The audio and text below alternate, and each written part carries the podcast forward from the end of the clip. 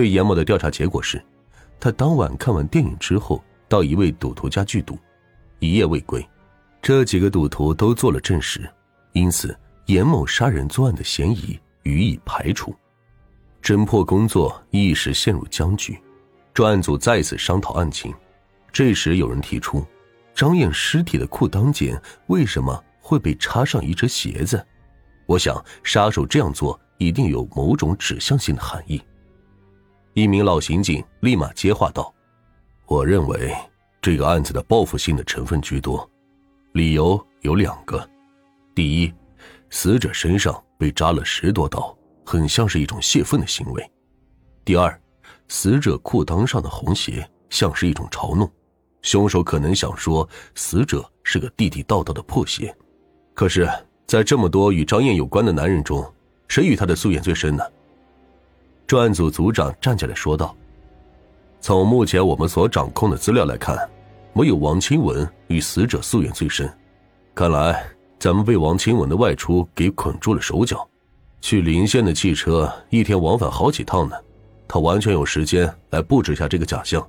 而且，六年的时间并不能说明王清文报复的念头已丧失殆尽。咱们得重新调查这个人，就从他一月七日夜晚的行动轨迹着手。发案后的第四天上午，警方在调查中摸到了一个重要情况。一月七日深夜十一点左右，一名青年女工下夜班行至大观路附近的僻静处时，被一名长着八字胡的中年男子拦住。这名男子用极其猥琐的言语挑逗她。根据青年女工提供的特征判断，那个男人很像是王清文。不久，又有人提供线索，住在死者附近的市建筑公司青年工人刘德威常与一名八字胡中年男子来往。就在一月七日夜晚，有人还看见那个八字胡男人到过刘德威的家里。这名八字胡的外貌特征与那位青年女工提供的相似，而刘德威的家距离现场不过六十米远。当天下午，刘德威便被带到了警局。这是一个皮肤白净、像个文弱书生的年轻人，外表一副平静的样子。侦查员单刀直入的问：“一月七日夜晚。”你在哪儿？在家中，在家中做什么？我与妻子商谈了一些家常的事情，就睡了，因为第二天我要早早上班。刘德威似乎对答自然，从神态上看不出什么破绽。突然，侦查员把话题一拐，问他：“那天夜里有没有人上过你家找你？”刘德威神色出现一丝慌乱，在侦查员的逼问下。他承认了，一月七日夜晚九点左右，有个叫做王清文的朋友来找过他，商量着一起到贵州承包工程的事情。谈完之后，王清文和他一觉睡到了天亮。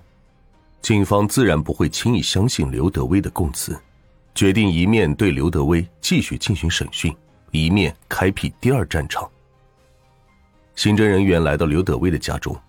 起初，刘德威妻子对问话还有些闪烁其词，民警即刻对其展开政策攻心，并小以利害关系。他沉默了片刻之后，终于说道：“一月七日那天晚上十一点多的时候，我丈夫与王清文确实出去过一阵子。他们出去了多长时间？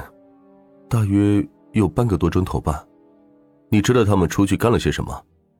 我不知道。”面对这一指证，刘德威的最后一道防线彻底崩溃了，有气无力的说道：“我愿意彻底坦白交代，请求政府给予宽大处理。”一月七日晚上九点多钟，王清文来到我的家中，说是要我帮他一个忙。我问他帮什么忙，他咬着嘴想了很久才说：“要我和他一道去找住在三十七号房的张燕，讨回所欠的旧账。”当时，我见他那样子怪吓人的。平时他也曾对我提起过张燕，开口闭口都骂他是个破鞋，可从来没有像那天夜里那副模样。起初我有些害怕，没有答应他，他就放下脸来骂我不够朋友，说我是个胆小如鼠的小人。我拗不过他，就答应了。王清文还说事后会给我一笔可观的酬金。夜里十一点左右。他和我一起出去找张燕。我们本想上他住处找他，路上王清文还恶狠狠的对我说：“这个女人花了他钱，一摸屁股就溜了。这么些年，他一直咽不下这口气，今晚要叫他把这笔账给还清。”我们刚走不远，就遇到张燕，她手里端着一碟子面条，迎面走来，看样子是想带回住处去吃。这段路正好黑暗僻静，没有行人。王清文一见他，便拉了我一把，说：“拦住他。”于是我们就加快脚步冲上去拦住了张燕，王清文当时气呼呼的破口大骂，张燕吓得声音发抖，对王清文哀求：“看在咱俩过去的情分上，你就放过我吧。”王清文听了，发出一阵冷笑，他一把抓住张燕的胸口，怪声怪气的说：“你没钱还我，那好啊，你就陪咱哥俩好好玩一回吧。”说着，还拔出一把刀子顶着张燕，张燕更是吓得浑身发抖。手中的面条都差点掉在地上了。突然，张燕趁机用力挣脱了王庆文，转身就跑。王庆文怔一下，就对我喊道：“还待着干嘛？快去堵住他！”我当时只好跑上去拦住张燕。王庆文赶了上来，并动手抓住了张燕。张燕想呼喊，王庆文捂住了他的嘴。我就趁势抱住了张燕的双腿，两个人就把她抬到了菜地那边。这时，张燕奋力挣扎，喊了两声。王庆文生怕被人听见，赶快在路边捡起一个空酒瓶，我也顺手拾起了一块砖头，我们两个人几下子就把张燕打昏了。然后，王庆文在黑暗中朝我做了一个手势，我们两人就把他给轮奸了。完事之后，怕事情败露，他对我说：“干脆一不做二不休，把他干掉算了。”说完，他就拿起刀子，朝着张燕头部、胸部连刺了十几刀。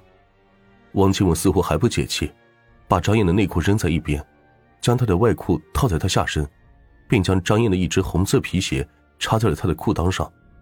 干完这些之后，我们两人在附近垃圾堆找了一些破碎的纸片和塑料片，将她的尸体盖住。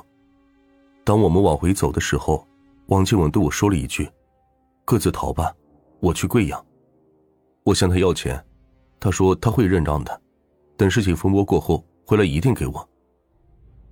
不久，王清文落网，警方在他尚未换的裤子上发现了暗红色的血迹，从他的行李中搜出了一把水果长刀，刀锋上也残留着血迹。经过法医鉴定，王清文裤子和刀子上的血迹与死者张燕的血型完全相同。至此，这桩迷离复杂的轮奸凶杀案，前后历时六天即得以侦破。法院审理后，两名凶犯皆被判处死刑，得以伏法。